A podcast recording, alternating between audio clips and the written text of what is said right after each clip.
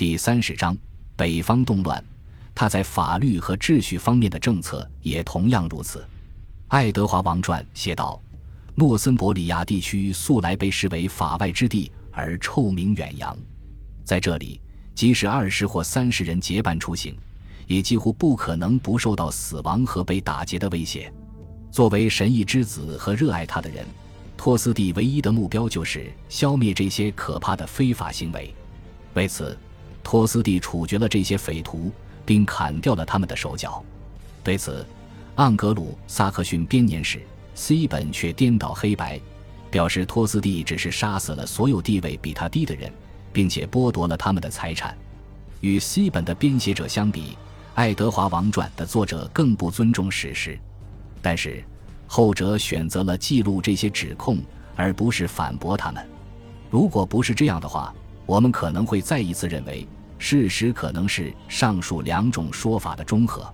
指控这位业绩辉煌的伯爵太过残忍的人不在少数，而且他受到了这样的指控，即他之所以惩罚滋扰生事者，多半是因为他对这些人被罚没的财产有贪欲，而不是因为他对正义的热爱。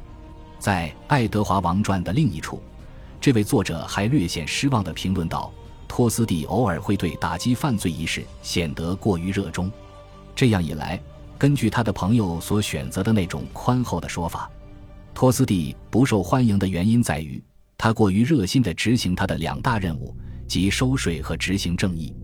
相反，我们并没有看到诗人有关他的另外一个责任的指责。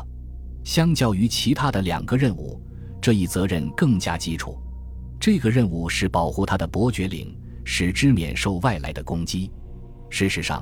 在《爱德华王传》的一个充满对哈罗德和托斯蒂的意味之词的章节中，作者表示，正像哈罗德击败国王在南方的敌人一样，他的弟弟也吓退了北方之敌。令人惊讶的是，各类文献对这一记载都没有提出异议。这样说是因为，首先，《爱德华王传》的这一说法明显是不真实的；其次，托斯蒂没能捍卫自己的伯爵领，这件事直接引发了危机。而这一危机最终吞没了他。自公元一千年以来，一旦成为诺森伯里亚的伯爵，这个人就不得不奋力与苏格兰诸王抗衡，阻止他们的扩张。十一世纪上半叶，苏格兰人曾三次入侵英格兰北部。在发生于一千零四十年的最后一次围攻当中，苏格兰人还包围了达勒姆。正如我们之前所见到的那样。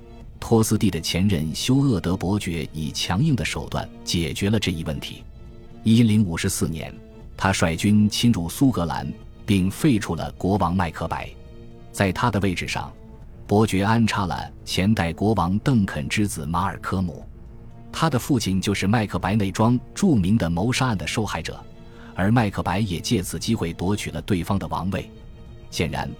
马尔科姆曾作为流亡者在前信者爱德华的王庭当中长大，而前信者似乎也支持休厄德将马尔科姆重新扶上王位的主张。毫无疑问，他的想法是，一个因为英格兰的军事援助才坐上王位的苏格兰国王，不太可能会推行侵略诺森伯里亚的政策。即便这一推测是正确的，他也只是在短期内起到了效果。在他执政的头几年。马尔科姆继续专心对抗麦克白，但是在平定内乱后，马尔科姆马上翻脸了。在麦克白死后，他的继子卢拉赫也于一千零五十八年被杀害。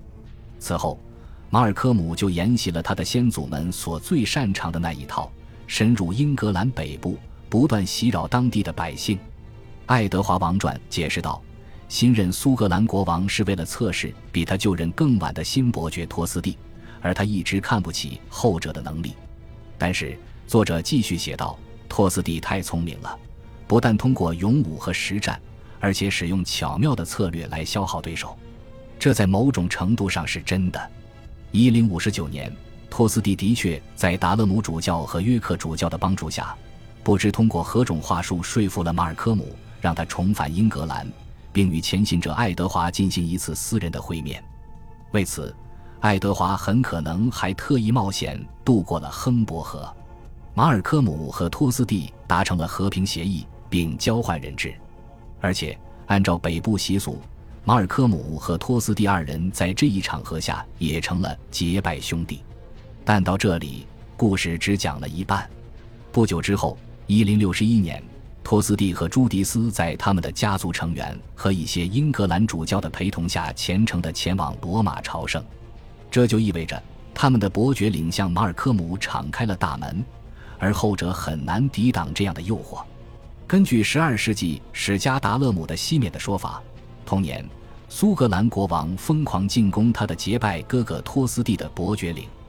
他所造成的破坏是如此之惨烈，就连英格兰北部基督教的摇篮林迪斯方的霍利岛，也没能幸免于苏格兰人的蹂躏。很有可能，也就是在这一刻，马尔科姆入侵了坎布里亚。在动荡的英格兰北部所有存在争议的地区当中，没有哪一个地方会像这个位于西北海岸上的以多山闻名的地方那样被争夺过那么多次。它最初是一个不列颠王国。七世纪时，坎布里亚被纳入诺森伯里亚王国的管辖范围之内，但是公元900年，它又落入另一个不列颠王国的手中。在接下来的一百二十年里，这个地方名义上一直处于斯特拉斯克莱德国王的统治之下。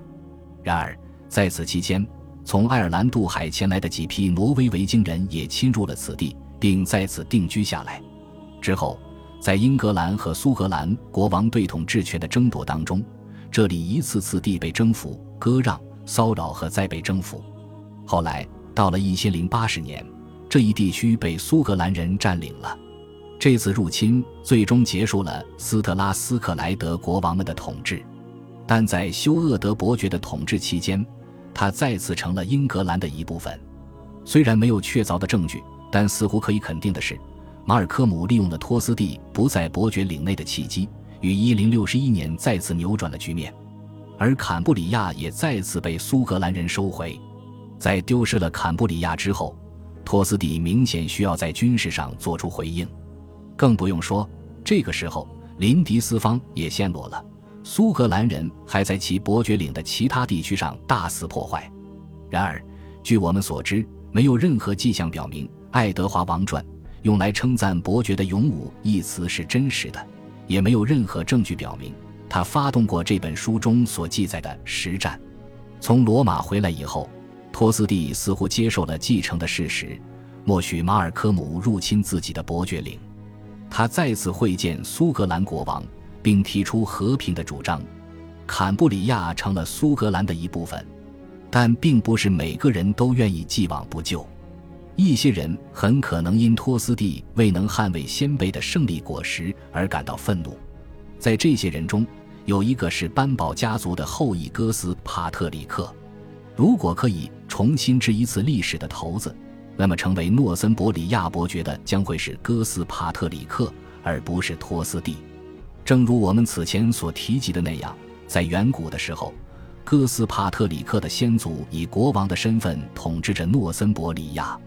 而就在五十年前，他的父亲尤特雷德则作为伯爵统治着这里。正如我们此前所提及的那样，班堡家族在克努特到来以后便日渐衰落。尤特雷德伯爵在一零一六年被克努特下令谋杀，他伯爵领的南半边则被分封给了一个新来的丹麦人。二十五年后，哥斯帕特里克的弟弟埃德乌尔夫伯爵同样被休厄德伯爵命人杀害。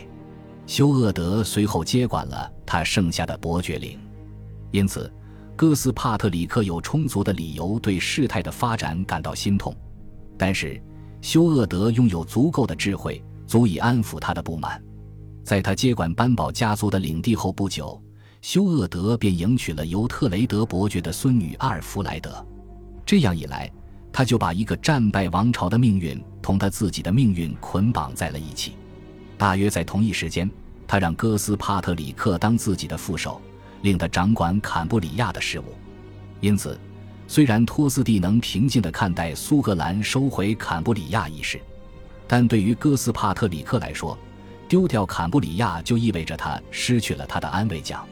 尽管我们不敢确定地说，这就是二人日后不和的原因，但这个理由肯定是最站得住脚的。我们可以看到，不久之后。